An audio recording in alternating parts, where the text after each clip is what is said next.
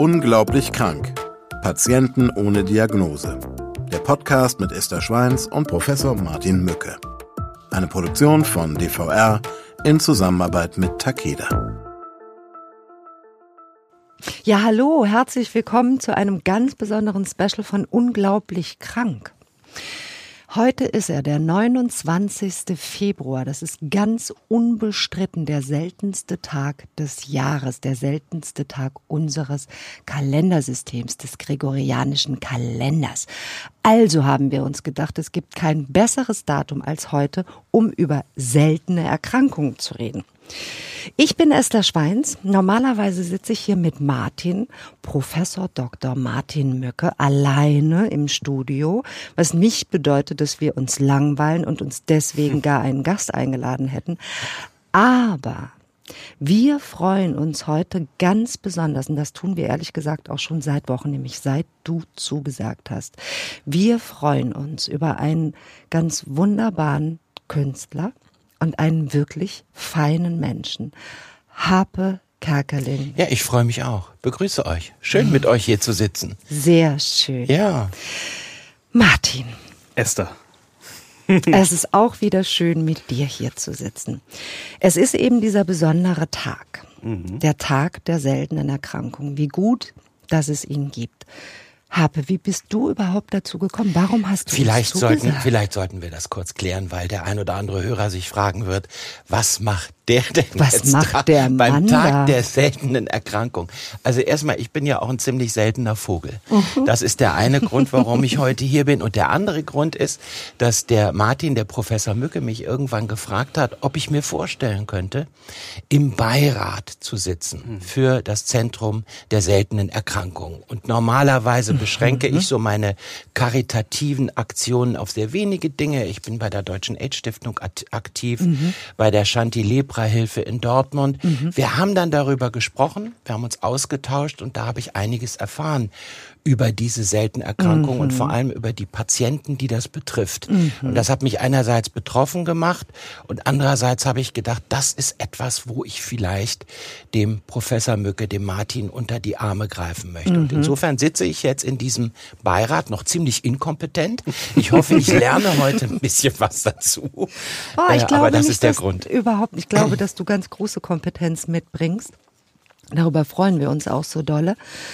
Ähm, aber du warst, ich nehme an, genauso angefasst, wie ich es war, als ich tatsächlich, und das muss ich sagen, das erste Mal darauf angesprochen wurde und in die Lage versetzt wurde, etwas zu tun für seltene Erkrankungen. Dafür danke ich dir eigentlich.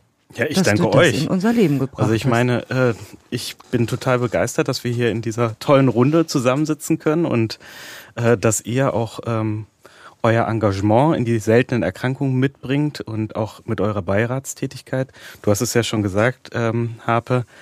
Ähm, Esther ist ja auch mit dabei bei uns im Beirat. Also insofern sitzen wir jetzt hier schon und können mal überlegen, was wir für die Seltenen tun und ähm, mhm. was wir am Zentrum in Aachen dann auch machen können. Und ähm, ja, bin total froh, dass wir jetzt an diesem wichtigen Tag gemeinsam über seltene Erkrankungen sprechen. Ich werde wahrscheinlich viel von euch lernen heute. Andersrum auch. Schauen wir mal. Wir gucken wir lernen mal. alle voneinander. Aber ich denke, das ist heute einfach nochmal wichtig, vielleicht so ein bisschen die, ähm, das Thema zu beleuchten, allgemein zu beleuchten, nochmal über die Punkte zu sprechen. Was bedeutet das für Patientinnen mit seltenen Erkrankungen? Ähm, was ist das in dem System? Ähm, welche Medikamente gibt es vielleicht da in diesem Bereich? Warum heißt es Orphan Drugs? Da wollen wir heute vielleicht nochmal drüber sprechen und wir auch über die ganzen über, Probleme. Ja, wir werden über alles sprechen. Wir werden uns dem Thema, glaube ich, ähm, aus vielen Richtungen nähern und hoffentlich informativ und unterhaltsam sein. Beginnen wir mit ein paar Fakten. Der Tag der seltenen Krankheiten wurde 2008 von Eurodis, das ist eine nichtstaatliche, patientenorientierte Allianz, mhm. zusammen mit mehr als 65 nationalen Allianzpartnern aus dem Bereich der Patientenorganisationen ins Leben gerufen. Patientenorganisationen, Martin, das sind ganz viele Selbsthilfegruppen ja. und Gruppen, die sich um eine seltene Erkrankung herum gebildet haben. Dieses Thema beackern, sich gegenseitig helfen, Betroffene und deren Angehörige. Familienangehörige. Ne? Genau, wir haben äh, viele verschiedene kleine Selbsthilfegruppen. Bei den seltenen Erkrankungen sind es ja wenige Menschen, mhm. die sich finden und dann halt auch die Probleme miteinander besprechen, sich Unterstützung geben, Netzwerke aufbauen. Und dann gibt es aber den Dachverband, die Achse, die mhm. quasi die einzelnen Selbsthilfegruppen so quasi unter einen Schirm genommen hat. Die dann, Achse ganz kurz, mhm. das ist die Allianz chronischer seltener Erkrankungen. Genau, genau. Toller Name. Die Achse. Achse, ne? Mhm. Was machen die maßgeblich? Ja, also die beschäftigen sich vor allen Dingen, ähm, also es ist eine Anlaufstelle. Ähm, wenn du Betroffener bist oder Betroffener bist, rufst du an mhm. äh, bei der Achse, bekommst dann auch ähm, den Zugriff auf bestimmte kleinere Selbsthilfegruppen, also die vermitteln mhm. ähm, die bestimmten Kontakte, die helfen auch bei bestimmten Problemen. Also wenn äh, du zum Beispiel ähm, nicht weißt, wie du an Heil- und Hilfsmittel rankommst, also mhm. also klassischerweise vielleicht einen elektrischen Rollstuhl, dann äh, kannst du dir da auch Informationen holen, die wissen halt genau, wo du dich hinwenden musst. Oder wenn du auch rechtliche Probleme hast, weil äh, gerade äh, Patientinnen mit seltenen Erkrankungen, äh, die gehen ja nicht immer ganz locker durchs Leben. Die haben Nein. häufiger dann auch rechtliche Probleme, weil sie ihren Job nicht mehr ausüben können ähm, oder bestimmte ähm, ja, Dinge sich nicht kaufen können. Da unterstützt die Achse und äh, das sind ganz tolle Menschen, die da mhm. arbeiten und äh, viele halt auch, äh, die das einfach nur neben ihrem Job machen. Es ist einfach eine tolle Organisation. Ja, solche Leute brauchen wir. Also ich muss sagen, was mich am meisten erstaunt hat im, im Vorfeld zu diesem Podcast, als ich auch noch so ein bisschen gelesen habe über die seltenen Erkrankungen, man denkt natürlich, seltene Erkrankungen, das sind dementsprechend wenige Patienten, die das mhm. betrifft. Und dann zu erfahren, dass es in Europa 30 Millionen Menschen sind, mhm. die quasi mhm. von einem Arzt zum nächsten irren, auf der Suche nach irgendeiner Diagnose für ihre mhm. Krankheit und dann oft abgewiesen mhm. werden. Da wird wahrscheinlich gesagt, das ist psychosomatisch, stellen sich mal mhm. nicht so an. Und bis die dann zu dem Punkt kommen, dass überhaupt festgestellt wird, dass sie an einer seltenen Erkrankung leiden, wenn man diesen diesen Leidensweg ein bisschen abkürzen könnte, mhm. da wäre schon viel gewonnen, glaube ich. Und deswegen finde ich das toll, dass es diesen Rare Disease Day, eben diesen Tag der seltenen Erkrankung, passenderweise am 29. Februar gibt, um mhm. da so ein bisschen das Bewusstsein dafür zu schulen. Jetzt frage ich mich, gibt es diesen Tag der seltenen Erkrankung denn nur am 29. Februar? Und was ist die Mehrzahl von Februar? Ari. Februari. Februari. Ja. Tatsächlich äh, wird er eigentlich jedes Jahr dann auch auf dem 28. Februar begangen, muss so, man ja, einfach sagen. Auch, ja. Aber ähm, das ist jetzt was Besonderes. Alle vier Jahre natürlich und ähm, deswegen machen wir ja heute auch so ein Special gemeinsam, um ähm, da nochmal richtig Druck zu geben und äh, auf das Thema seltene Erkrankungen hinzuweisen. Und du hast es gerade gesagt, 30 äh, Millionen in Europa und 300 Millionen weltweit. Und das ist eine offizielle Zahl, die deckt bei Weitem nicht die Dunkelziffer ab von Menschen, die eben noch keine Diagnose haben, nie eine Diagnose bekommen werden oder gar keine Möglichkeit haben, diagnostiziert zu werden, weil sie weder in der Nähe eines Zentrums für seltene Erkrankungen leben oder in einem Land, in dem es so etwas überhaupt gar nicht ja. gibt. Ja. ja, und das äh, Spektrum ist halt auch sehr groß. Also wir haben die, die, die genetischen seltenen Erkrankungen. Ne? Also wir haben ja auch eine Definition in Europa, die ist weltweit auch ein bisschen anders. Also eine seltene Erkrankung gilt als selten, wenn sie nicht mehr als fünf von 10.000 ähm, EU-Bürgern quasi betrifft. Um Häufigkeit mal als Zahl da, äh, dazu zu bringen. 850 mhm. Menschen circa von 10.000 Menschen in Europa leiden an Diabetes Typ 2. Ja. Eine relativ häufige ja. Erkrankung. Ja. Und ähm, wenn man sich überlegt, ähm, selten, ist das selten oder ist es einfach selten diagnostiziert? Also wir haben so viele seltene Erkrankungen. Da werden wir bestimmt auch in zehn Jahren nochmal anders drüber sprechen. Wie selten ist die jeweilige seltene Erkrankung wirklich oder wie wenig, wie, wie wenige Fälle werden erkannt? Das stimmt und es kommen ja immer mehr dazu. Also mhm. aktuell sprechen wir zwischen 6.000 und 10.000 seltene Erkrankungen, die bekannt sind durch diese genetische Diagnostik, die ähm, halt immer besser wird und immer ähm, ja immer mehr zulässt, kommen immer mehr neue seltene Erkrankungen dazu, so dass man mhm. vielleicht auch überlegen muss, ist denn nicht auch bei den häufigen Erkrankungen, wenn man die sich genetisch anguckt, da vielleicht auch noch ganz viele kleine seltene Erkrankungen darunter, die sich aber mhm. einfach in diesem Krankheitsbild äußern. Und äh, vier Millionen Betroffene in Deutschland mhm. an einer seltenen Erkrankung, wobei wir ja schon vorhin gesagt haben, die Dunkelziffer wahrscheinlich noch deutlich höher ist, weil dieses Thema der Drehtürpatienten, die immer wieder zum Arzt gehen, die vielleicht möglicherweise eine seltene Erkrankung haben, die ja gar nicht mitgezählt werden in dieser mhm. Statistik. Aber ab wann bin ich denn so als verzweifelter Patient, wenn ich irgendwie schon fünf, sechs Mal den Arzt gewechselt mhm. habe? Ab wann bin ich ein Fall für den Spezialisten und sollte unbedingt eines der Zentren aufsuchen?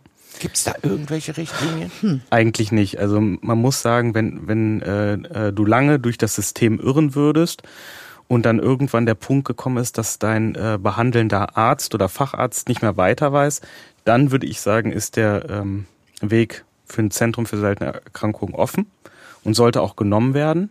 Häufig melden sich ja gerade ähm, Ärz, Hausärzte oder Fachärzte bei uns am Zentrum und sagen, ich habe da so einen Special-Fall, kannst du dir den mal angucken oder könnt ihr euch den mal angucken? Und dann werden die Patienten vorgestellt. Oder was auch vorkommt, äh, der Patient selber ruft an und sagt, hier, äh, die ganzen Ärzte um mich herum, die kommen da nicht weiter. Und ich habe bestimmt was Seltenes. Und der dritte Fall ist, äh, die Angehörigen rufen an und sagen, hier, mhm. Papa, Mama, äh, äh, Sohn, Tochter, haben irgendwas und äh, wie geht's jetzt weiter? Könnt ihr uns helfen? Und wie viele Diagnosezentren würde man alleine in Deutschland brauchen, um das richtig abzudecken, sodass die Leute nicht noch ewig warten müssen? Naja, das ist eine gute Frage. Also wir haben ja aktuell 34 Zentren für seltene Erkrankungen in Deutschland. Tendenz steigend. Mhm. Also wir haben ja vor ein paar Jahren mit zwei, drei Zentren angefangen. Und das hat sich jetzt an die großen Universitätskliniken dann ähm, ähm, angeflanscht oder etabliert. Aber das reicht natürlich vorne und hinten nicht aus, um diese ganze Masse an Patientinnen äh, dann auch irgendwie äh, ja, zu behandeln oder zu diagnostizieren. Wir haben ja auch echt lange Wartezeiten, muss man einfach sagen. Wie lange sind die durchschnittlich? Es ist Kannst du das ganz sagen? unterschiedlich, von Zentrum zu Zentrum unterschiedlich, also zwischen drei Monaten und einem Jahr. Und da muss man sagen, mhm. ist das ja für die äh, Patienten mit seltenen Erkrankungen eine irre Last, äh, bis sie dann da quasi an so ein Spitzenzentrum kommen. Und das verstehen viele mhm. Patienten natürlich auch nicht. Aber wir haben einfach die, diesen Mangel an Ressourcen ähm, und Mangel an Finanzierung. Und deswegen sind wir auch ganz froh, da immer Werbung für die seltenen Erkrankungen zu machen und die Awareness zu schärfen. Ja. Ne? Was eigentlich auch ein bisschen die Antwort auf die Frage ist, wie viele Zentren würde es brauchen? Das bedeutet nämlich, dass 34 Zentren in keinem Fall genug sind, denn der Leidensdruck vom Patienten ist groß. Wir haben das angesprochen. Ähm, diese Bezeichnung, die wir in unseren Podcasts ja auch immer wiederholen, der Drehtürpatient, mhm. der sozusagen aus der einen Praxis hinausgeht und in die nächste Praxis, Praxis ja. undiagnostiziert eintritt. Die Zeit, bis ein Patient, und da müssen wir uns ja auch jetzt erstmal einen Patienten vorstellen, der eine in Anführungsstrichen so leichte Erkrankung oder einen so leichten Krankheitsverlauf hat, dass er diese Zeit überhaupt überlebt und auf zwei Beinen oder mit einer Hilfe überhaupt eine Praxis betreten kann. Mhm. Die durchschnittliche Zeit, die ein Mensch bis zur Diagnose hinter sich bringt, sind 7,5 Jahre. Mein Gott. Ja. Das kann man erst also, mal sacken lassen. Genau, die Zahlen schwanken so ein bisschen mhm. zwischen fünf und siebeneinhalb Jahren. Da gibt's verschiedene Studien zu. Ja. Aber du hast recht, äh, das ist eine irre lange Zeit. Ich mhm. habe auch schon Patienten bei mir sitzen gehabt, die 30 Jahre nach Eben, einer Diagnose gesucht haben. Und ähm, da muss man sagen, natürlich, ähm, die seltenen Erkrankungen sind zu einem großen Anteil, fast bis zu 80 Prozent genetischer Natur, 75 bis 80 Prozent. Und, ähm, Was aber auch impliziert, je früher eine solche Erkrankung entdeckt wird, umso eher kann man helfend eingreifen. Genau, weil viele seltene Erkrankungen, ich glaube, das sind auch so bis zu 70 Prozent, mhm. werden halt auch in der Kindheit dann augenscheinlich. Und das sind ja die Patienten, die dann meistens auch schon frühzeitig ähm, entdeckt werden, die jungen Patientinnen. Ne? Und dann gibt's natürlich äh, die, die durchs Raster fallen, wo sich das erst manifestiert im höheren Alter, zum Beispiel seltene neuromuskuläre Erkrankungen, die dann irgendwann auftreten. Wir haben ja schon mal über die ALS, die Amyotrophe mhm. Lateralsklerose gesprochen, Ice Bucket Challenge, ne, wo sich alle mhm. äh, das kalte Wasser über den Kopf gekippt haben. Die, das tritt ja spät, später auf. Ne? Mhm. Aber das ist natürlich da auch ähm, ähm, wichtig, solche Erkrankungen frühzeitig dann auch zu erkennen. Gibt es denn Leitlinien, die ihr so dem praktischen Hausarzt mit an die Hand geben könnt, dass man sagt, pass auf, jetzt habt ihr da einen Patienten, der ist vermutlich kein Psychosomatiker, kein Hypochonder, das könnte jemand sein mit so einer seltenen Erkrankung. Mhm. Gibt es da so einen Austausch? Ja, also wir versuchen, ähm, also es ist interessant. Erstmal wissen immer noch sehr, sehr wenige Hausärzte und Fachärzte über ähm, diese Zentren für seltene Erkrankungen. Das heißt, wir versuchen Awareness zu schaffen. Also ob das jetzt auf Kongressen ist oder über Zeitschriftenartikeln in Journalen, Fachartikel oder jetzt hier, wie wir das machen. Und dann können sich halt die Hausärzte dann auch an unser Zentrum wenden. Das ist ja relativ einfach. Die rufen an und sagen, ich habe hier einen Fall. Und dann sagen wir, okay, schickt uns äh, die Unterlagen, vielleicht eine kurze, wir nennen das Kasuistik, also eine Zusammenfassung ähm, der äh, Krankheitsgeschichte des äh, Patienten oder der Patientin. Und dann können wir damit schon arbeiten. Dann ähm, besorgen wir, gucken wir uns das an, ob das ein Fall für unser Zentrum ist. Mhm. Und dann ähm, sorgen wir dafür, dass wir alle Unterlagen, die über die vielen äh, Jahre gesammelt wurden, dann ähm, einsammeln und die dann aufarbeiten. Aber das ist für den Haus- oder Facharzt jetzt nicht so ein großer Akt. Der muss halt nur den Schritt da machen und nicht immer äh, sagen hier, okay, beim nächsten Mal, wenn der Patient kommt, mache ich dann äh, das, den Anruf im Zentrum oder schreibe irgendwas, damit es dann auch weitergeht. Ne? Ja. Ich stelle mir ganz kurz vor, ähm, Allgemeinmediziner mit äh, Hausarztpraxis mhm. in unseren Kommunen hören unseren Aufruf, meldet euch mit euren Patienten, für die ihr keine Diagnose findet, beim Zentrum für seltene Erkrankungen. Ja, ihr würdet, weißt du, was da morgen los ist bei ja, uns? Ja. Danke, Esther. Ja. Also doch nicht melden. Ja. Das ist also natürlich wir, wir das, wünschen uns was, ja schon, ne? dass sich die Leute da melden. Ne? Und äh, aber wie gesagt, das ist natürlich ein Thema der Ressourcen. Und ähm, vielleicht kann man das auch nochmal sagen, in Nordrhein-Westfalen, also wir haben hier ungefähr 900.000 äh, Patienten mit seltenen Erkrankungen. Wir haben acht Zentren für seltene Erkrankungen mhm. in Nordrhein-Westfalen. Und wir haben in Nordrhein-Westfalen keine Finanzierung. Kurz, ich wollte es gerade sagen. Und lass es nochmal kurz sacken. Es gibt wie viele Zentren in Nordrhein-Westfalen? Acht. Acht. Es gibt wie viele Patienten mit seltenen Erkrankungen? Ungefähr 900.000. Diagnostizierte. Ja. Also werden es mehr sein und ich sage es nochmal oder frage nochmal, wie viele Zentren? Acht. Acht. ja, und das ist halt, also ich meine, da, da sind wir ja vorne mit dabei. Das sind alles äh, große Universitätskliniken, ne? Köln, Düsseldorf, mhm. Aachen, ah. Bonn. Habe ich was vergessen? ich muss aufpassen. Das ist ja wurscht, aber wichtig ist, was alle Essen. gemeinsam haben, sind, ist, dass sie sich aus eigenen Mitteln und Spendengeldern. Genau. Ähm, also in Bonn war es zum Beispiel, äh, also das ist ja meine Heimat, wo ich vorher war, wo ich das Zentrum mit ähm, äh, auch mit aufgebaut hatte. Da war es halt so gewesen, dass wir äh, eine, eine Stiftung hatten, die äh, das Zentrum ähm, großzügigerweise unterstützt hat. Mhm. In Aachen ist es so, dass ähm, die Universitätsklinik quasi selber die, äh, ähm, die Gelder aufbringt und dieses Zentrum vorhält. Mhm. Ähm, und in den anderen Universitätskliniken ist es auch so. Mhm. Aber in Nordrhein-Westfalen äh, ist das ein Kampf. Muss man einfach so mal sagen. Wäre ja die Gelegenheit, an dieser Stelle so einen Spendenaufruf zu starten. Könnte man ja, könnte man durchaus. Kön können wir machen, aber äh, für seltene Erkrankungen. Es wäre wär ganz gut, wenn einfach auch die Kassenvertreter dann ja. mal sagen hier, okay, wir äh, gehen da jetzt mal ernsthaft an das Thema ran. Ja. Und ich meine, man muss noch mal sagen, du hast es vorhin auch gesagt, äh, sechs bis zehntausend seltene Erkrankungen und wenn man die zusammennimmt, äh, entspricht das den großen Volkskrankheiten. Also ne, KHK, Diabetes, haben wir drüber gesprochen. Und das ist ja schon eine Masse. Und äh, da gibt es KHK sind koronare, Herzerkrankung, koronare, koronare Herzerkrankung. und ja, ja richtig Expertin. Ich, ich, ich, ich hake nur da ein. Moment, was hat er jetzt gerade gesagt? Das war so schnell. Und Zuhörer mir natürlich auch manchmal, wenn es nicht Medizinstudenten sind, Rückmeldungen geben. Kannst du ihn bitte daran hindern, zu äh, Fachmännisch, ja, ja. Aber es muss er natürlich. Ach komm, das habe ich ja schon gelernt die letzten Jahre jetzt mit dir. Du bist der verständlichste und nachvollziehbarste Mediziner unseres Landes. Sag ich mal einfach Danke. so. Kannst du mir mal kurz was aufschreiben? Ich habe deine Handschrift noch nie gesehen. Ich weiß nicht, ob du das Du, ich habe Die eine tolle, berühmte ich hab eine tolle äh, Ja. Handschrift. Kann kein Mensch lesen, Martin. Nein. Oh, Ja, jetzt gibt er sich Mühe. Nein, so schreibe ich immer. Ist das so? Ja, ist ein ich habe Also eine, ich hab, außergewöhnlich für einen ne- Onkel Doktor. Ausnahmearzt. ja, Auch wenn du Rezepte Ja. schreibst. ja. Das ist toll. Bringt uns aber vollkommen vom Thema ab. Ich frage mich, und zwar seit wir das allererste Mal miteinander gesprochen haben, ist ja jetzt auch schon ein paar Jahre her, es war zur Corona-Zeit, in aller Stille. Und äh, du mir zum ersten Mal davon erzählt hast, dass die Zentren sich aus eigenen Mit Mitteln, Stiftungsgeldern, Spenden finanzieren.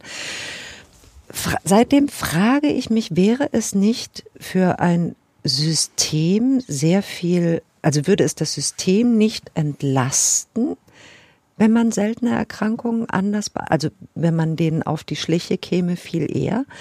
Wenn ich mir vorstelle, ein Patient, und ist das nicht eine ganz einfache Rechenaufgabe, ein Patient, der 8, 10, 12, 14, 16, 20, 27 Mal bei verschiedenen Ärzten auftaucht, etliche Labore damit beschäftigt werden, ähm, Resultate ähm, ähm, äh, zu bringen, wie viel Geld ein solcher Patient kostet im Gegensatz dazu, wenn der gleich an der richtigen Adresse ist. Genau, das sagen ja die Krankenkassen dann auch immer als Argument. Also wie viel können wir denn einsparen, wenn wir diese Zentren dann finanzieren? Und wir haben jetzt auch in mehreren äh, ähm, äh, Bachelor, Masterarbeiten und Doktorarbeiten versucht, mal so diese Zahlen zusammenzustellen. Und das ist unheimlich schwierig, weil du hast teilweise Pauschalen für bestimmte Sachen, also nicht den Realwert. Also zum Beispiel, was kostet eine Blutkonserve, ja? Oder ähm, ein MRT, das wird ja dann, ähm, du hast halt dann Patienten dabei, die haben acht, neun MRTs gehabt, also ne, bildgebende Verfahren. Und ähm, das dann zusammenzukriegen, runterzukalkulieren, das ist unheimlich schwer, schwierig, weil du gar nicht die äh, Realzahlen ähm, dann vorhalten kannst. Also, es, also man ist kann es ja- ungefähr abschätzen, aber da muss man auch sagen, jede Erkrankung ist da wieder anders, jeder hat da andere Bedürfnisse. Aber was man halt bei denen auch immer wieder sieht, es werden immer wieder häufig die gleiche Diagnostik gemacht, vielleicht auch aus Verlegenheit, weil man einfach irgendwas machen möchte dann in der Hausarzt- oder in der Facharztpraxis, um zu sehen, gibt es da vielleicht irgendwelche Sachen.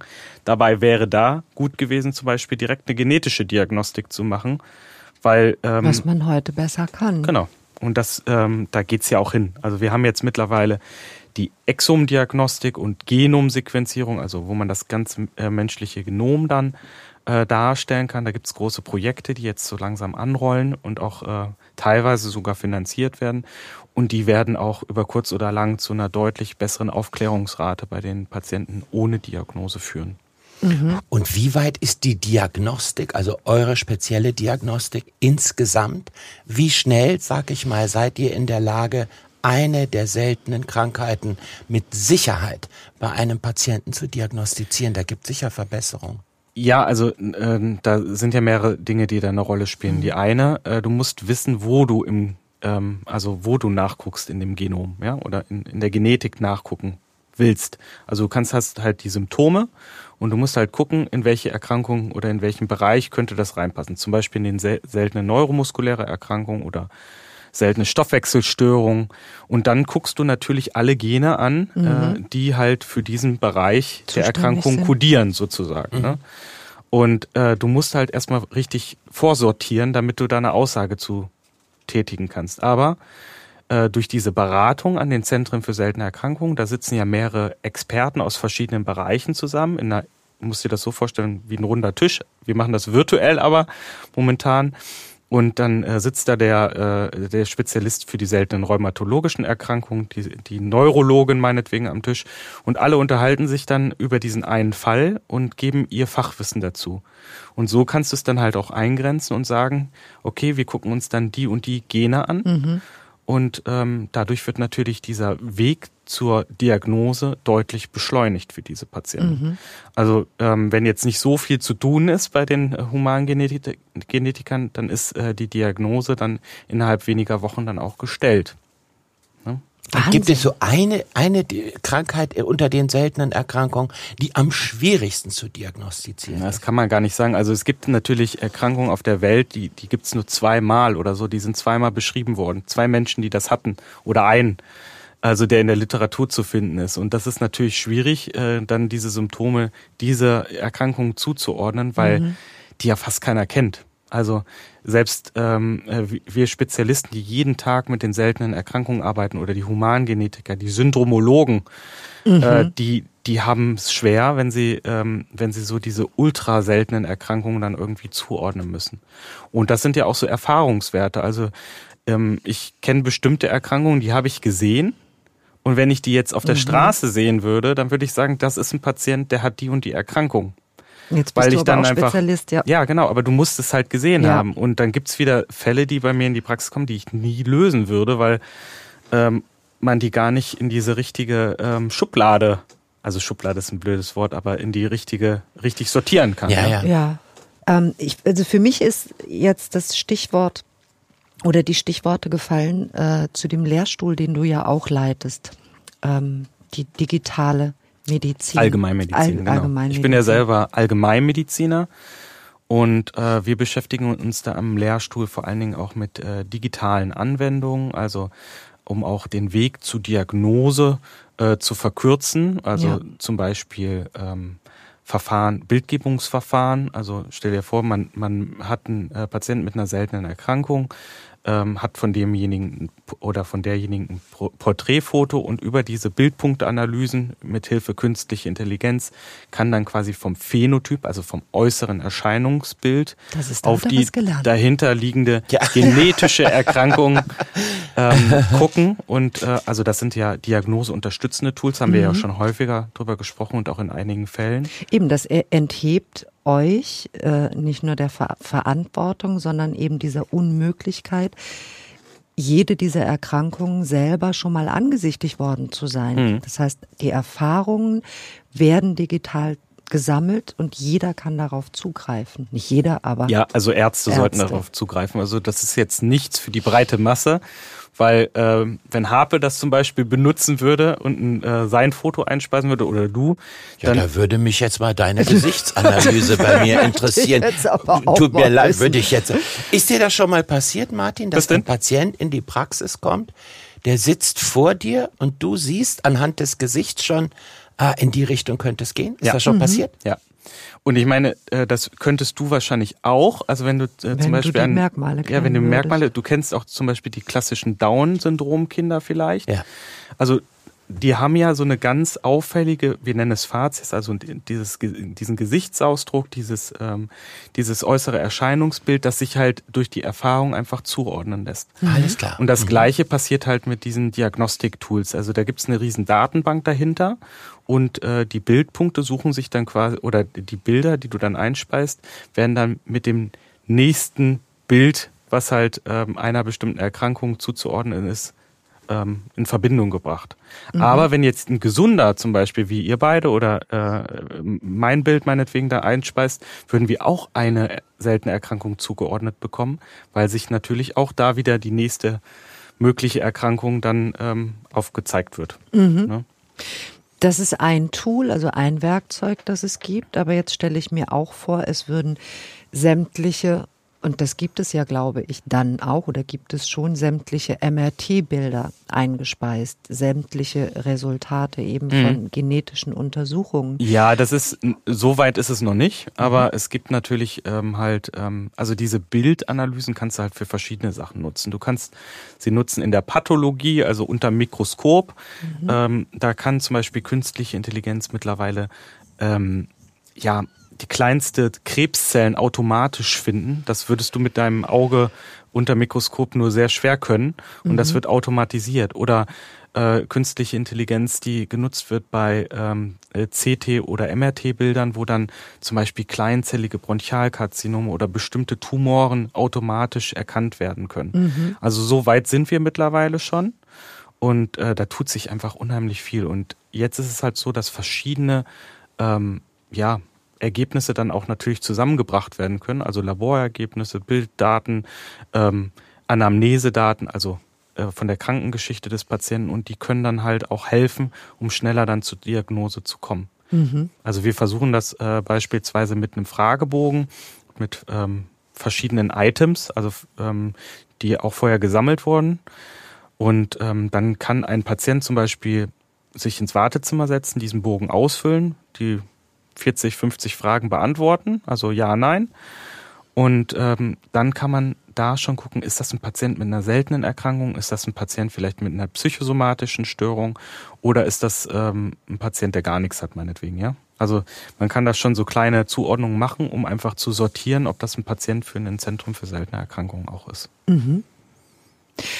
Aber gibt es eben auch, gibt es dieses Ziel, dass es Datenbanken gibt, auf die man zurückgreifen kann? Ja, Digital? also es sollen halt Register auch äh, weiter aufgebaut werden, wo diese Patienten ohne Diagnosen sich drin befinden.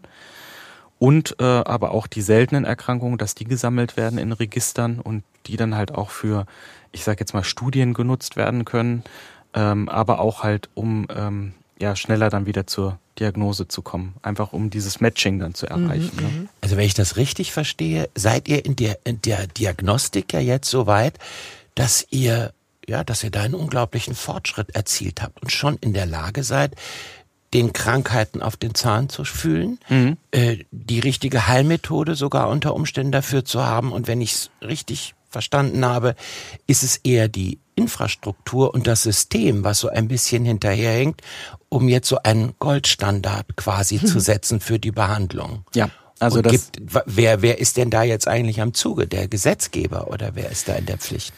Ja, vor allen Dingen halt auch die Krankenkassen, dass halt ein vernünftig finanziertes System dann äh, für die für die Zentren entsteht. Mhm. Ähm, also das war die letzten Jahre immer wieder ein Kampf gewesen. Also du musstest wirklich um jeden, jeden Euro fünfmal umdrehen. Ähm, also die, die, die Zeit, die man da rein investiert hat, ähm, die, die wurde einfach überhaupt nicht finanziert. Also das äh, kannst du dir so vorstellen, wir haben, nehmen die Akten dann abends nicht mit nach Hause, aber wir setzen dann halt lange auf der Arbeit, mhm. gucken, dass wir dann halt die Fälle selber machen, vielleicht auch nach unseren normalen Routine-Jobs dann noch. Und so machen das halt viele Zentren, indem das halt eine Eigeninitiative von wirklich Leuten ist, die, die, ja, die da Lust zu haben und die den Menschen einfach helfen wollen. Und mhm. ich finde, das gehört in ein so gutes System, wie wir das in Deutschland haben. Wir haben ja ein sehr gutes äh, Gesundheitssystem nach wie vor, ähm, dass halt auch solche, äh, solche, ich sage jetzt mal Randgruppen dann auch vernünftig Hilfe bekommen und nicht abgelehnt werden. Ja. Mhm. Ja, das sind ja immer noch die, die Weisen der Medizin. Die Weisen der Medizin, die eben auch Waisenmedikamente bekommen. Das sind ja nicht nur die Orphan Diseases, also die seltenen oder die Waisenerkrankungen, sondern auch die Orphan Drugs. Du hattest ganz zu Beginn schon gesagt. Und da steckt ja auch so ein, so ein Kasus Knacktus dahinter, die ähm, das Pharmaunternehmen natürlich eher interessiert sind, Medikamente zu produzieren, die eine große Abnehmerzahl hat, sprich mhm. eine Vielzahl an Erkrankten, ähm, seltene Erkrankungen und ein Mittel ja, für seltene Erkrankungen zu entwickeln, ist kostspielig ähm, und klingt erstmal wenig lukrativ. Ja, aber auch da, also da muss man schon sagen, kommt der Gesetzgeber ein bisschen entgegen. Ja in dem halt ähm, auch ähm, der Weg bis zum Medikament, also wir haben ja die einzelnen Phasen, also wenn ein Medikament zugelassen werden muss, Phase 1 Studien, Phase 2 Studien und so weiter. Ähm, die, das ist ein sehr, sehr langer Zulassungsprozess mhm. und ähm, der wird A verkürzt für die seltenen Erkrankungen, wenn man halt schon den Nutzen darstellen Darst kann der Medikamente. Genau. Die müssen auch deutlich besser sein als äh, das, schon was vorhanden. aktuell auf dem, mhm. auf dem Markt vorhanden ist. Auf der anderen Seite ähm, ähm, ja, haben die dann auch einen gewissen Schutz dann noch, diese Medikamente, anders als äh, vielleicht andere Medikamente? Das heißt, die bleiben alleine auf dem Markt und es dürfen keine Konkurrenzmedikamente auf den Markt kommen für zehn Jahre? Ja, aber diese Medikamente sind natürlich trotzdem schweineteuer. Du kannst dir vorstellen, mhm. äh, wenn du ein Medikament äh, auf den Markt bringst gegen, ich sage jetzt mal Kopfschmerzen, dann ähm, wird das ja millionenmal verkauft, ja. Ähm, und wenn du dann halt ein äh, Medikament hast, was äh, nur ein oder zwei Patienten ähm, betrifft in Deutschland mhm. meinetwegen, dann ähm, sind das natürlich auch exorbitant hohe Summen, die da aufgerufen werden, um so ein Medikament dann ähm, ja, zu finanzieren. Ne? Mhm. Und das mhm. geht bei den teuersten Medikamenten in mehrfache Millionenhöhe. Also was mich bei der Vorbereitung zu diesem Podcast tatsächlich am, am meisten beeindruckt hat, beziehungsweise am tiefsten getroffen hat, ist die Tatsache, dass 75 Prozent der von seltenen Erkrankungen Betroffenen Kinder sind. Mhm. Ja.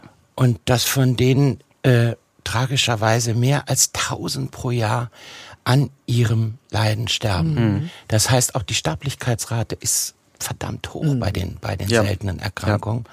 Gibt nach wie vor ja leider nur so ungefähr fünf Prozent ähm, der, für fünf Prozent der Erkrankungen auch Therapien, die so richtig gut greifen. Mhm. Und ähm, häufig ist es so, dass man äh, supportive Therapien hat mit Heil- und Hilfsmitteln meinetwegen, ne? ähm, dass man halt auch unterstützt. Häufig geht's dann aber auch in die palliative Situation, also ähm, weil, weil ähm, die Betroffenen dann auch an den Erkrankungen schneller sterben mhm. natürlich. Aber man kann halt viel machen, indem man die Unterstützung dann gibt, äh, indem man äh, bestimmte Maßnahmen dann ergreift, ob das zum Beispiel ergotherapeutische Maßnahmen sind, physiotherapeutische mhm. Maßnahmen und so weiter, die ja auch dann deutlich helfen können und auch zu einer Entlastung führen können. Aber auch zum Beispiel äh, psychologische Betreuung für das Umfeld. Ne? Mhm. Also ähm, kannst dir vorstellen, wenn eine Mutter ein Kind mit einer seltenen Erkrankung hat, dann bedeutet das, ähm, ähm, die kann ihren Job vielleicht nicht mehr so machen, sie muss sich um das Kind dann kümmern und wenn das System dann nicht unter die Arme greifen kann, dann fällt ganz schnell mal so eine gesamte Familie hinten runter. Durch, ja, und ja. auch durch das soziale Netz. Ja, genau. Und die verlieren ja natürlich auch ihre sozialen Kontakte, ne? Also wenn du wenn du ähm, ein Kind mit einer Behinderung hast beispielsweise, dann äh, bist du ja auch eingeschränkt mit bestimmten Aktivitäten, die du vielleicht früher gemacht hast.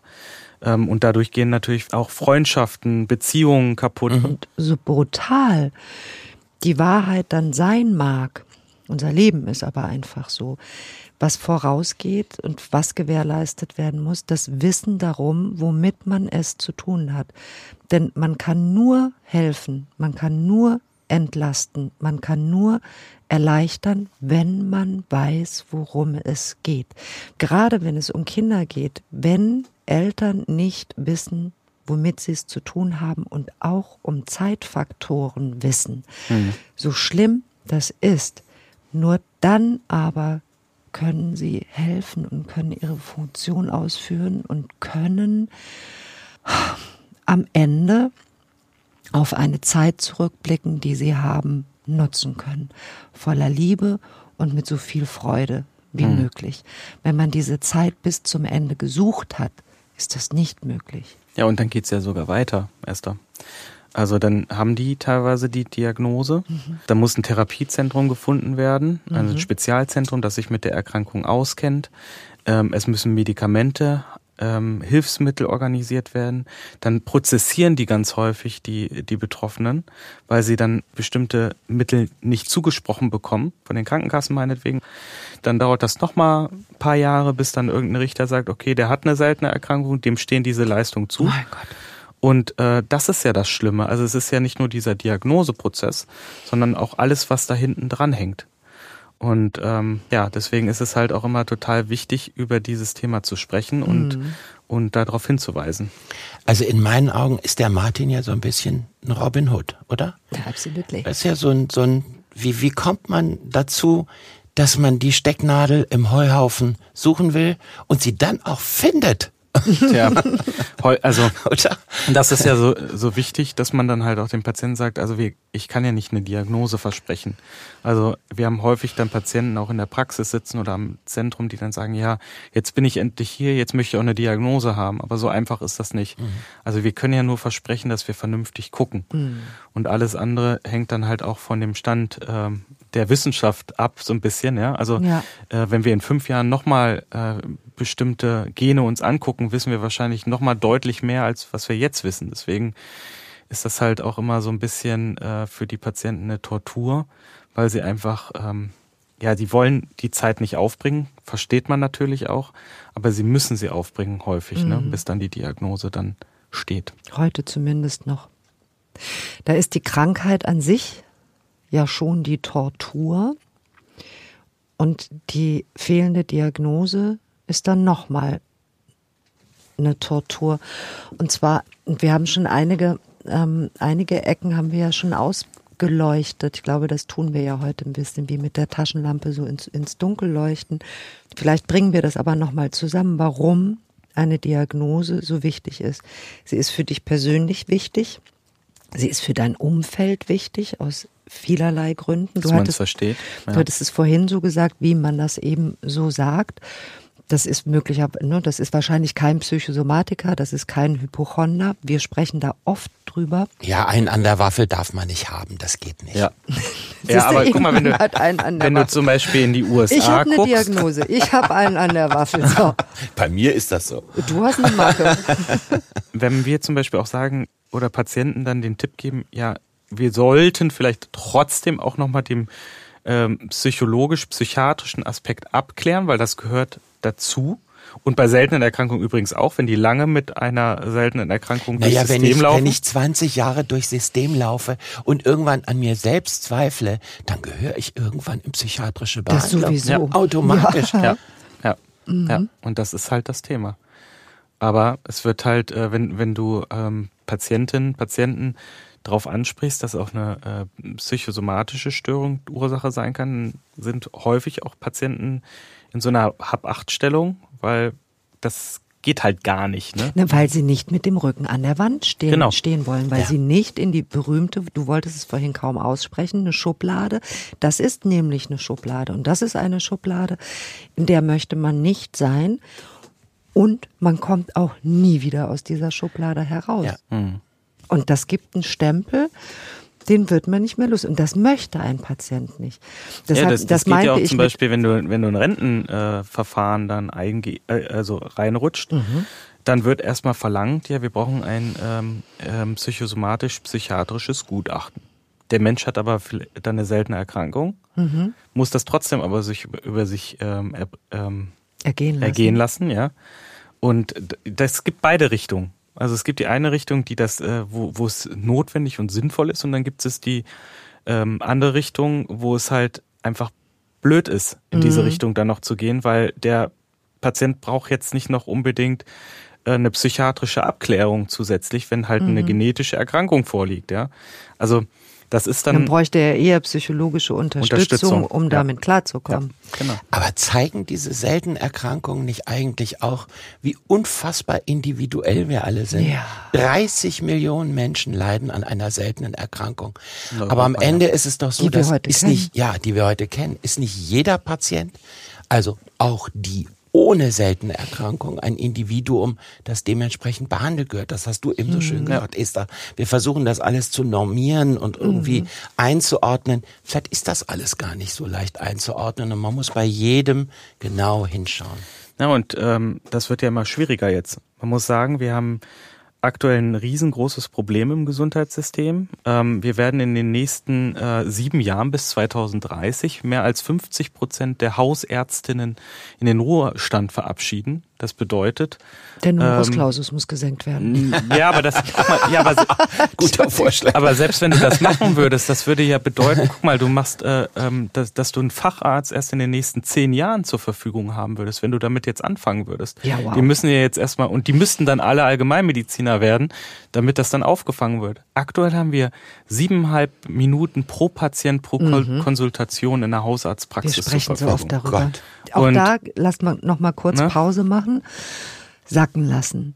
Ein Patient kommt in eine Praxis mit einem Problem, mit einer Krankheit, mit Schmerzen. Stellen wir uns vor, der ist kurzatmig, der hat wirklich ein Thema. Du beschreibst Horst Schlemmer, ist dir schon klar. Schade. Siebeneinhalb Minuten, wie soll man denn da was schaffen? Schaffst du ja nicht. Also stell dir vor, der, der kommt in deine Praxis, das habe ich ja häufig, legt dir einen Aktenordner hin, äh, so 10.000 Seiten, habe ich auch schon gehabt, mehrere Aktenordner, die dann auf den Tisch geknallt werden. Und dann sagt der Patient, ja, das hat sich so in den letzten Jahren, in den letzten zehn Jahren angesammelt, äh, lesen Sie das mal durch. Wann will ich das denn machen? Das ist überhaupt nicht möglich und dafür ist unser System auch gar nicht gemacht. Das ist eben, wollte ich auch gerade sagen, das ist auch jenseits unserer Vorstellung. Wenn du von davon sprichst, es kommt jemand in deine Praxis, dann heißt das, es kommt jemand in deine Praxis in Bonn. Ja. Ne? Das ist deine Praxis. Oder halt in Zentren, genau. Ja. Aber da sitzt du ja eben als allgemein praktizierender Mediziner. Du hast äh, Partner, wenn du ganz kurz sagen möchtest, aus welchen Fakultäten die kommen. Endo also wir haben Endokrinologen beispielsweise bei uns im Team, Internisten. Ja, und dann haben wir auch einen äh, speziellen Bereich für die Hypermobilitätspatienten, also Ehlers-Danlos-Syndrom. Du, du lachst, ne? Du bist ja auch so flexibel. äh, nee, aber also wir, wir haben da schon ziemlich viel, was wir da ähm, in die Waagschale werfen können. Aber, Aber auch Personalmangel im Übrigen. Ah, Personalmangel und ihr arbeitet mit Kassenpatienten. Das heißt, ihr sitzt dort und habt diese siebeneinhalb Minuten eigentlich, ja. wenn ihr normal abrechnen ja. würdet. Ja. Und dann habt ihr es aber auch noch mit einer Gesellschaft zu tun, die immer noch en gros der Meinung ist, Ärzte scheffeln wie Don, Do, mhm. Dagobert Duck die Kohle. Mhm. Das eine ist vollkommen klar, so geht's nicht. Ja. Aber wie gesagt, wir sind immer noch im europäischen oder im weltweiten Vergleich einer der besten Gesundheitssysteme, mhm. nach wie vor. Unser System tut viel für die Prävention. Mhm. Das ist sehr schön, aber wir reden heute über die seltenen Erkrankungen und da hakt es eben ganz, ganz, ganz doll. Es gibt ein paar Sachen, über die man froh sein kann. Du hast eben das, ähm, das sehr traurige Element angesprochen, dass es eben 75 Prozent Kinder sind, die an seltenen Erkrankungen leiden. Da gibt es aber ein paar Neuerungen, die, die erfreulich sind.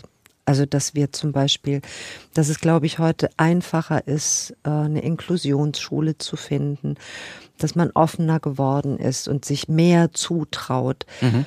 mit äh, langfristig kranken Kindern gemeinsam einen Weg zu gehen und da eben dem System der eigenen Schule zu trauen. Ja, ganz genau. Und ein Beispiel ähm, sind da ja diese kleinen Roboter, die es mittlerweile auch gibt. Die gehen dann mit den anderen Kindern in die Schule sozusagen. Und äh, die haben dann auch so eine Funktion, dass sie mit einer Leuchte dann ähm, kann sich das Kind dann von zu Hause aus melden. Also schaltet sich dann per Video zu sozusagen über den Avatar, ja. Und äh, kann dann halt auch ähm, am Unterricht teilnehmen. Das sind halt kleine Präsenz, Modell Präse Präsenzunterricht mhm. sozusagen. Aber das sind halt vereinzelt kleine ja. Projekte, muss man immer noch sagen. Und ähm, was ich auch immer wieder gehört hatte, diese Corona-Zeit hatte jetzt auch für ähm, Patientinnen und Patienten mit seltenen Erkrankungen nicht nur Nachteile, weil sie da jetzt das erste Mal auch die Möglichkeit hatten, zum Beispiel im Studiengang mitzumachen, ja, weil alles ja online war. Da hat sich auch einiges geöffnet, wird jetzt langsam wieder auch eingestampft, bestimmte Bereiche. Mhm. Das finde ich sehr schade, weil das hat äh, gerade auch im Bereich der seltenen Erkrankungen schon den Betroffenen ähm, ein paar Türen geöffnet. Also ich habe mhm. zum Beispiel zwei äh, Patientinnen, die haben ihr Studium abgeschlossen. Mhm. Ne, von zu Hause. Zeit die haben, äh, konnten online teilnehmen, die hatten nicht mehr das Problem, dass sie sich irgendwie immer in die, in die Uni schleppen mussten und die haben es tatsächlich geschafft. Also Schön. Toll. Und das sind, sind so Paradebeispiele, über die man sich dann natürlich auch als Behandler freut. Ne? Aber da ja so viele Kinder betroffen sind von seltenen mhm. Erkrankungen, gibt es nicht eine Möglichkeit, das quasi in die Pädiatrie mit einfließen zu lassen, dass es sowas gibt wie ja äh, Untersuchung von Neugeborenen, Pre-Screenings, dass man einfach schon vorab feststellen kann, wer hat eine Disposition, mhm. wer hat sie nicht? Ja, auf bestimmte Erkrankungen wird das ja schon gemacht, auf bestimmte seltene Erkrankungen. Ähm, das ist äh, also man könnte es natürlich dann auch ganz breit machen. Das ist dann aber auch wieder das Thema Kosten, ähm, so dass man sich halt da auf bestimmte, ich sag jetzt mal häufige seltene Erkrankungen dann ähm, ähm, ja fokussiert einfach. Ne? Mhm. Aber du hast natürlich recht, das ähm, ist ein Thema, was immer wieder diskutiert wird, dass man dieses neugeborenen Screening immer weiter ausbauen kann und dadurch natürlich auch vieles abfangen kann. Also man macht natürlich dann auch immer die Abfragen. Also ähm, wenn jetzt in der Familie zum Beispiel schon eine seltene Erkrankung mal aufgetreten mhm. ist oder eine Fehlbildung oder so oder sowas, dann gibt es natürlich auch die Möglichkeit, eine humangenetische Beratung in Anspruch zu nehmen und äh, dann das Risiko dann auch entsprechend berechnen zu lassen. Wie hoch ist das Risiko und dann ähm, äh, da vielleicht auch Vorabdiagnostik schon zu machen. Mhm. Der Slogan in diesem Jahr lautet ja Share Your Colors, wenn ich das richtig Ja, gelesen ja. habe. Teile deine Farben. Jetzt frage ich mich, müsste man nicht eigentlich auch, weil um die geht es ja, die Patienten, die an einer seltenen Erkrankung leiden oder eben noch nicht diagnostiziert sind, auch dazu aufrufen, denen zu sagen, Kinder, seid mutig. Ja. Lasst euch nicht vom Hausarzt abwimmeln. Lasst Ja. euch nichts vom Pferd erzählen. Äh, lasst euch nicht einreden, es ist alles psychosomatisch. Es gibt Hoffnung. Ja. Die Entwicklung ist mittlerweile so weit, dass man sehr vielen Menschen mit seltenen Erkrankungen gut helfen kann. Also muss man doch an die Patienten appellieren und sagen, ja, steht dazu, lasst euch nicht fertig machen, lasst euch nicht unterkriegen. ja, das ist, das ist ganz toll, dass du das sagst. Die haben einen solchen Drive, weil die eine solche Not haben. Die wollen, dass es ihnen besser geht. Und deshalb können sie auch nicht laut genug sein. Und du hast so schön gesagt, lasst, lasst euch nichts vom Pferd erzählen. Ihr seid nämlich das Zebra, fällt mir dabei ein. Ach so, ja, stimmt, genau. Ja. Ja, ja. Und dieses Share Your Colors ist für mich auch ein Aufruf an die gesamte Gesellschaft. Share Your Colors, weil wir, glaube ich, auch die Grenzen ähm, ein bisschen aufweichen müssen zwischen was ist gesund, was ist krank. Denn wir gehen immer mehr in die Richtung zu trennen zwischen was ist stark und was ist schwach. Wir können nicht so tun, als würde es etwas nicht geben, wie die seltenen Erkrankungen. Wir müssen integrieren. Das stimmt. Ja. Kann man nicht viel zu sagen. Nee, kann man Mehr auch nur mal sagen. kurz sacken lassen, aber share your colors. Ja, let's share. Lass uns alle gemeinsam gemeinsam sein. Diese Gemeinschaft ähm, ist ja auch so kraftvoll und gerade für äh, ich komme wieder zurück auf die Selbsthilfegruppen, auf den Austausch für seltene Erkrankungen, weil sie sich gegenseitig so viel helfen können, weil sie ja selber Spezialisten werden mit der eigenen Krankheit, weil sie ähm, weil sie über Informationen verfügen, über die könnt ihr Ärzte ja oft gar nicht verfügen, weil sie eben so lang Ja, weggegangen also sind. aber auch dieses Wiedererkennen. Ne? Also Mhm. ein Patient mit einer seltenen Erkrankung, der erkennt sein, ich sag jetzt mal, ähm, seinen Zwilling wieder mit der Erkrankung. Ne? Also und das haben wir ja auch gelernt in unserem Podcast, dass wir ja auch äh, schon ein paar Patienten hatten, die sich oder Suchende, äh, die sich dann plötzlich wiedererkannt haben und die dann auch eine Diagnose durch diese Geschichten, durch ähm, die Erkrankungen, die wir hier besprechen, ähm, dann erhalten haben. Ne? Das widerspricht aber dieser Aufforderung, die man immer wieder hört, auch von Ärzten, suche nicht nach deiner eigenen Diagnose im Internet. Geh zum Arzt. Stimmt heute vielleicht ja, nicht mehr. Ne? stimmt nicht mehr ganz. Ne? Hast du schon mal im Internet, äh, wenn, wenn du irgendwas Du sprichst hattest? mit dem Falschen. Ich bin Hypochonder. Du musst, musst nur von der Krankheit sprechen. Ich hab sie. Aber sei froh, Aber dass das wir ist heute hier wieder nur, ein dass wir heute Thema. hier nur. Deswegen habe ich so ein Verständnis vielleicht auch dafür, wo ich mir denke, oh Gott, Ja. Es gibt aber auch ein ganz besonderes guck nicht so Phänomen. betroffen, Esther, mir geht's gut. Dir geht's gut. Dir geht's gut, bis ich dir erzähle, wie es mir geht, was ich habe. Weil es gibt, ähm, weil du gerade sagtest, äh, du musst nur was sagen und, und, und, und ich habe es. Ich habe tatsächlich das Phänomen, wenn jemand, der mir einigermaßen nahe steht, von seinem Symptom berichtet, wird es nicht lange dauern, bis ich diese Symptome spüre. Ja, sowas kenne ich auch. Ja, ja. Das kenn ist ein auch. Zeichen von großer Sensibilität. Du Sagt man. es. Ja. ja, aber manchmal Aber- nervt es einen auch selbst. Aber ganz ehrlich, das, äh, das hat, glaub, haben ganz viele Menschen. Ich hatte das im gesamten Studium und ich habe das Semester geliebt, als das Thema Gynäkologie war. Weil das Jetzt war das bin ich einzige, gespannt. das war das einzige Semester, wo ich wirklich mal nichts an mir selber gefangen habe. Bis ich dann festgestellt habe, bis ich dann festgestellt habe, es gibt ja den männlichen, äh, männlichen Brustkrebs auch, Ja, ja. Ja. dass das auch eine Rolle spielt und dann, Hattest du doch was gefunden? da ist doch ein Knoten. Oh Gott. Ne? Aber das, ich glaube, das macht jeder, jeder mit und im Medizinstudium ist das äh, nicht selten, dass man da alles äh, mitnimmt, was man ähm, in den Lehrbüchern sieht. Ja, um das nochmal abzurunden. Also ihr seid nicht alleine. Wir sind nicht alleine, ihr seid nicht alleine. Nein, wir sind hier zusammen zu dritt. Und ich möchte euch fragen, wie ihr, wir sprechen über Menschen, die vor Situationen stehen oder in Situationen sind, die mehr als herausfordern. Und ich möchte gerne von dem Arzt und von dem Künstler wissen, wie ihr mit herausfordernden Situationen umgeht. Was macht ihr, wenn es richtig kracht im Gebälk? Oder was ist dann das wichtige und stützende Element in eurem Leben? Ich fange mal an. Ich würde sagen, ähm, die Gemeinschaft, die Familie mhm. vor allen Dingen, die ähm, entsprechenden Rückzugsort dann auch mhm. bietet. Also ich habe das ja häufiger, dass du dann äh, nach Hause kommst und sagst, was für ein Scheißtag irgendwie. und dass du dann äh, halt zu Hause schon deinen Platz hast und äh, weißt, äh, wieder auf den Boden der Tatsachen zurückgeholt wirst, auch Trost bekommst in, in gewissen äh, Situationen. Und ich glaube, das ist das, was mir sehr hilft. Mhm.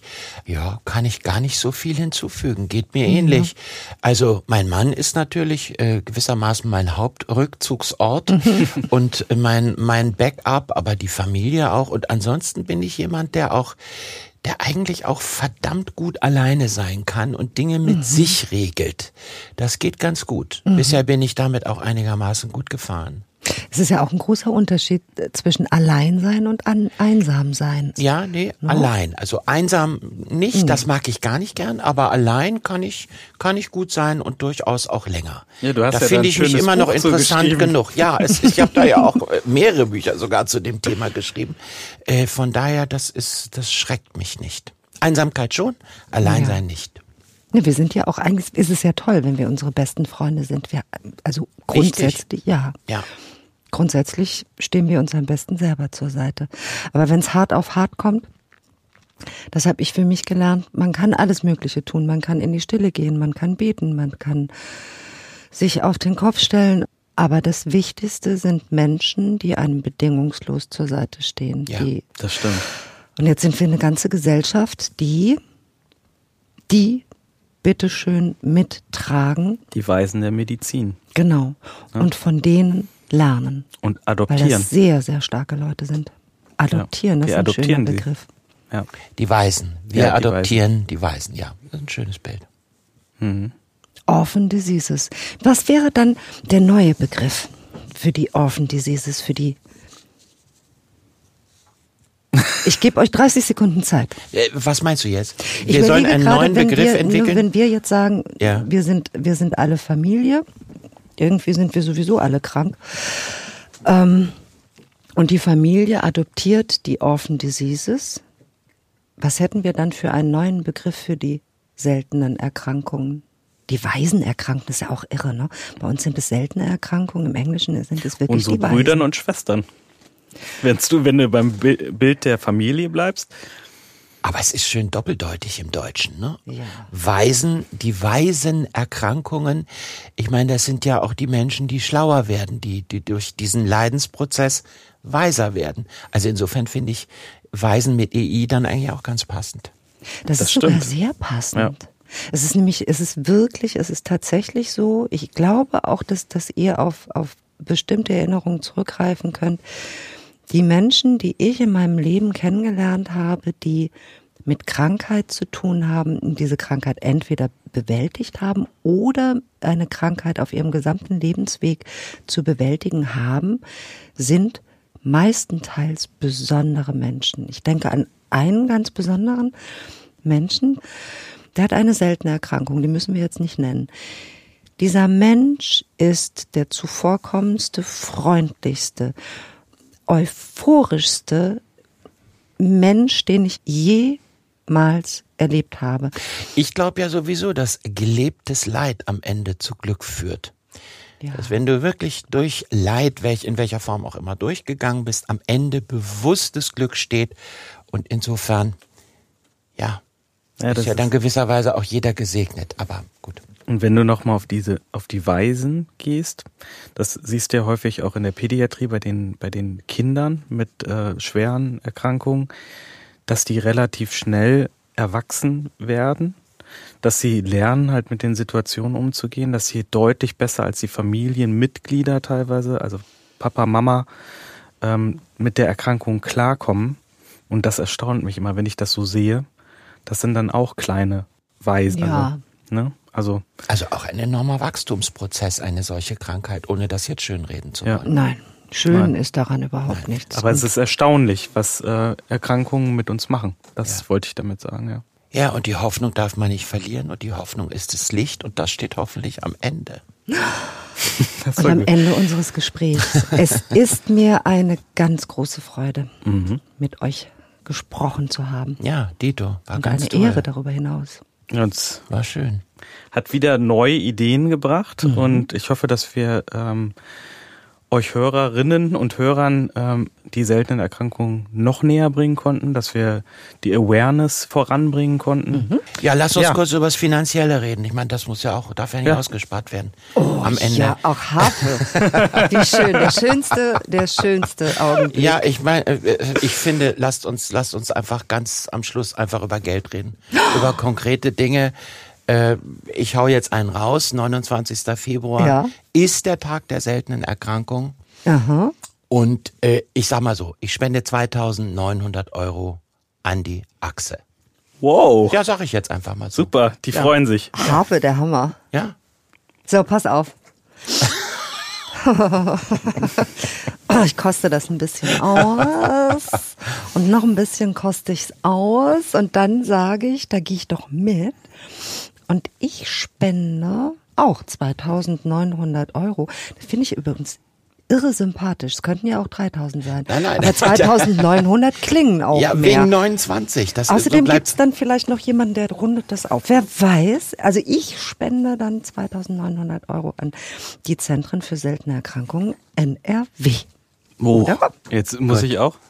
Okay, dann runde ich das jetzt ab. Ich spende auch 2900 Euro, aber an die Eva Luise und Horst Köhler Stiftung in Berlin, mhm. die super engagiert, genauso wie die Achse und wie die Zentren für seltene Erkrankungen in Nordrhein-Westfalen natürlich auch, äh, für die seltenen Erkrankungen kämpfen und äh, auch ganz viele tolle äh, Projekte machen. Und ähm, ich hoffe, dass wir ein bisschen was beitragen können damit. Mhm. Und möchte natürlich auch aufrufen, wenn jemand auch nochmal spenden möchte, gerne. Die äh, Achse hat Spendenkonten, die Eva, Luise und Horst Köhler Stiftung natürlich auch. Macht gerne mit alle. Seid kreativ. Und wir sind auch kreativ in der Vorbereitung auf, ähm, auf unsere baldigen weiteren Treffen. Wir machen weiter gemeinsam Podcasts, du und ich, Martin. Ja, und ich höre weiter. Gott, was habe ich heute viel gelernt von euch beiden. Aber vielleicht kommst du uns ja auch noch mal besuchen. Das war schön jetzt. Ja, ich fand das, fand das auch sehr, sehr nett, sehr schön. Mhm. Danke, dass ihr beide mit dabei wart, dass ihr euer Herz für die seltenen Erkrankungen habt und dass ihr auch Beiratsmitglieder bei unserem Zentrum in Aachen seid. Ja. Und ich äh, bin ganz glücklich. Ich danke dir für dein Engagement. Und ich bin auch ganz glücklich. Ja, ich auch. Dann Tschüss. Tschüss. Tschüss. Tschüss. Sie hörten Unglaublich krank. Patienten ohne Diagnose. Der Podcast mit Esther Schweins und Professor Martin Mücke. Eine Produktion von DVR in Zusammenarbeit mit Takeda. Aufgenommen bei Headroom Sound Production in Köln.